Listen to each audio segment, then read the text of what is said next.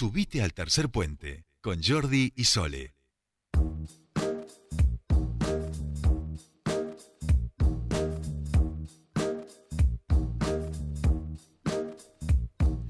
Ya estamos aquí 15.48 minutos y estamos en comunicación con nuestro siguiente entrevistado. Como le habíamos dicho al principio, nos vamos a meter un poquito de vuelta con la política que sigue transitando y vamos a hablar con un especialista que fue una de las encuestadoras este, de aquí de, de Neuquén, que hace un tiempo había dicho que estos resultados podían darse aquí en la región y que acertó. Así que además es un amigo, teníamos ganas de poder reencontrarnos y es una alegría saludarlo a Roberto Catalá de Catalá y Asociados. Robert, muy muy buenas tardes, te saludan Sole y Jordi. Bienvenido a Tercer Puente.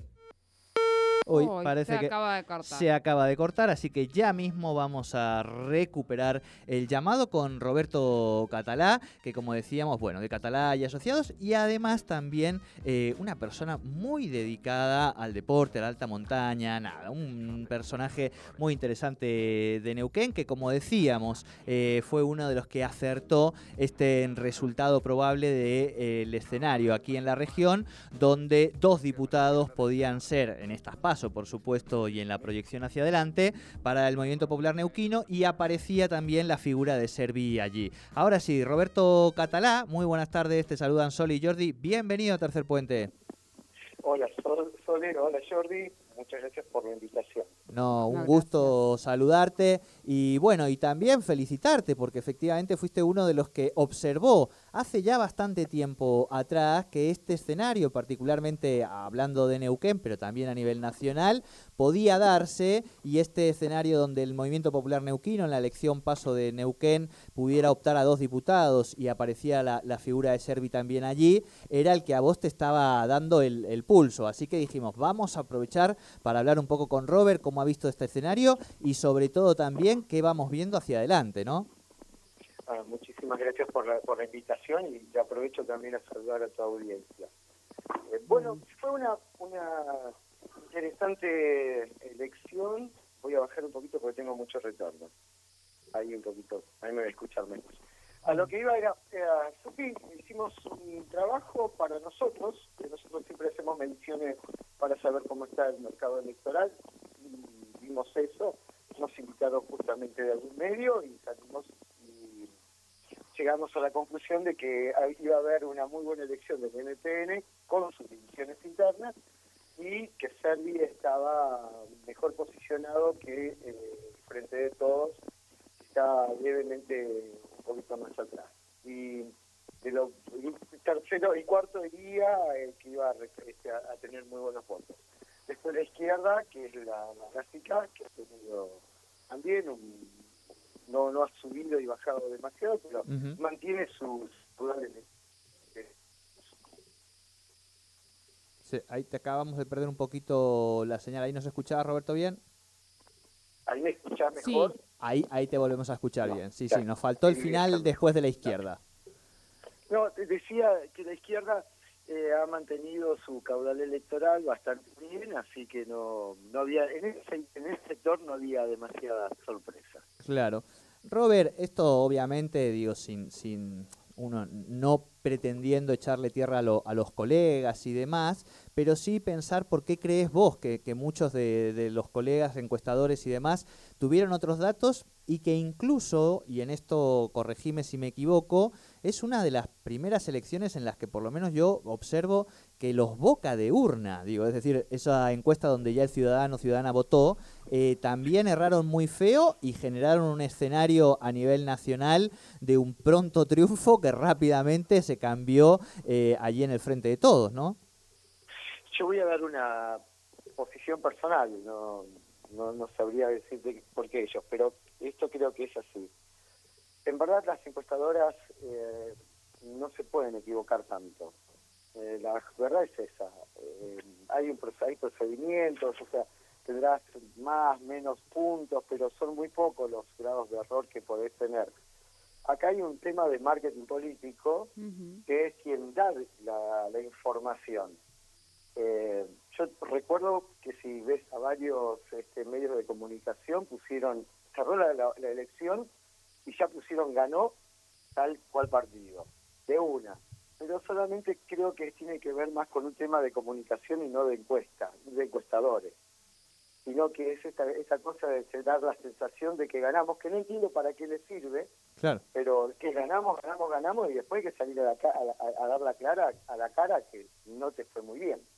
Entonces esto verdaderamente no es un tema de encuestadores solamente, más bien los quisiera separar sino que sinceramente creo que es un tema de marketing político y de comunicadores dentro de los, de, los grupos de campaña. Claro, claro.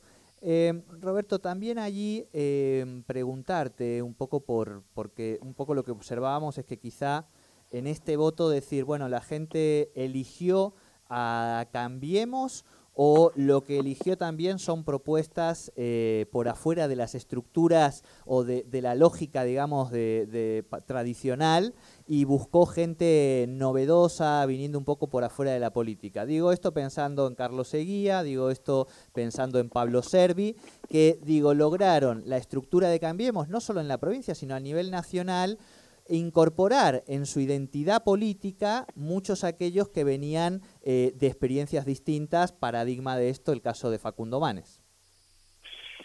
Vamos, convengamos que el, esta es una, son las pasos, no son las verdaderas, las, las, que van a llevar a la gente al Congreso o al Senado.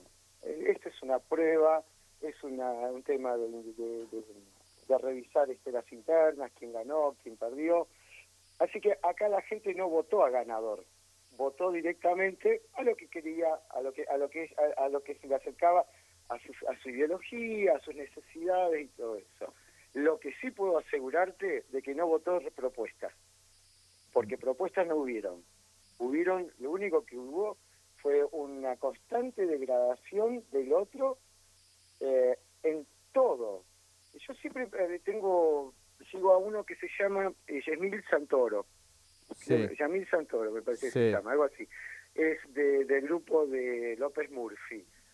Eh, yo lo, sigo para ver o sea, cómo, cómo es su, era su claro, claro. Lo único que hicieron es pedido de informes eh, y denuncia. Pedido de informes y denuncia. Pedido de informes y denuncia. En un momento alguien puso, che, una propuesta, si esto es lo que votamos, bueno, la mayor parte de la gente hizo eso. Se la pasó unos denunciando y el otro contestando. Pero propuestas en sí, ninguna. Entonces la gente lo que hizo fue votar aquellas cosas que les acerque mucho más a sus necesidades, a su bronca o a su alegría o a otro, a otro tema que no tiene que ver con lo próximo que viene de la Argentina sino que bueno, este es el voto bronca, o este es el voto que yo quiero que sigan, o quiero que vuelvan, o pero no la propuesta en sí, no hubo. Bien. Ahora te llevamos, Roberto, hacia adelante, pensando no ya en estas pasos y como vos bien las diferenciabas, en estas generales eh, y pensando, por ejemplo, si la propuesta del Frente de Todos va a tener capacidad de crecer, o sea, si va, si hay borror en cuenta nueva, si esto se va a mantener, ¿cómo, cómo lo observas? O sea, a la del año... De las pasos a las generales, digamos pasos anteriores, ¿se acuerdan que eh, Cambiemos había perdido cerca de 11, 12 puntos de diferencia con Entre frente las de todos? Y, las y cuando terminó fueron 4 puntos o 3 puntos. De, 16 a 18 creo que fueron, de 16 a 8, de 16 a 8. Entonces, acá va a pasar lo, lo, mismo. Hay una forma de revertir que el Frente de Todos revierta esto. Sí, tiene posibilidades, tiene posibilidades. Eh, va a, puede mejorar su, su, cantidad de votos, de votantes que van a, van a poder acercarse, sí, van, van a ver. Así que es bastante abierto lo que viene. hay que restar esta para lo que viene. No, yo siempre le digo al electorado es, por favor, votar la propuesta y dejar de votar en contra de, o porque si no, no nos lleva a ningún lado. Y además de votar la propuesta, obviamente alguien que, lo que promete lo va a llevar a cabo, porque también nos cansamos de prometer y después lo que se prometió no se llevó nunca. Entonces, lo que viene, lo próximo, y va a haber, va a haber una, una, una gran diferencia. Y acá en Neuquén, eh, lo de Guía, por ejemplo, que le saca voto a Servi, no me cabe la menor duda de que Guía va a bajar tres o cuatro puntos porque esos votos van a ser ganadores a Servi. Está viendo ya cuáles son los dos los dos equipos que están. Entonces va a haber un, un, tema de, de, acercamiento de, de, la derecha a un solo a una sola, sola propuesta. ¿Ves un escenario de vuelta 2 y 1 o un escenario de 1, 1 y 1 en, lo, en, los tres, en las tres bancas que se juegan aquí en Neuquén, digamos? Mira, o todavía falta, falta, está bien, está bien. Bueno, vamos a hacer así, Robert. Sí. Eh, cuando vayan avanzando, eh, vamos charlando y te venís a piso y charlamos tranquilamente y nos contás un poquito y además de visitar a, nuestro rubio amigo periodista, nos visitas también aquí a, los compañeros de, Radio 10 de Tercer Puente. ¿Te parece? Con muchísimo gusto. Además siempre es lindo charlar con vos, Jordi. Me encanta la compañía. Siempre tenemos esta, esta cosa de poder que va mucho más allá de una charla política. Buenísimo, Robert. Bueno, te agradecemos muchísimo este primer contacto este, con Tercer Puente y prontito nos encontramos aquí en, en el piso de Radio 10. Saludos a todos los del piso y a tu audiencia. Muchas gracias por la invitación.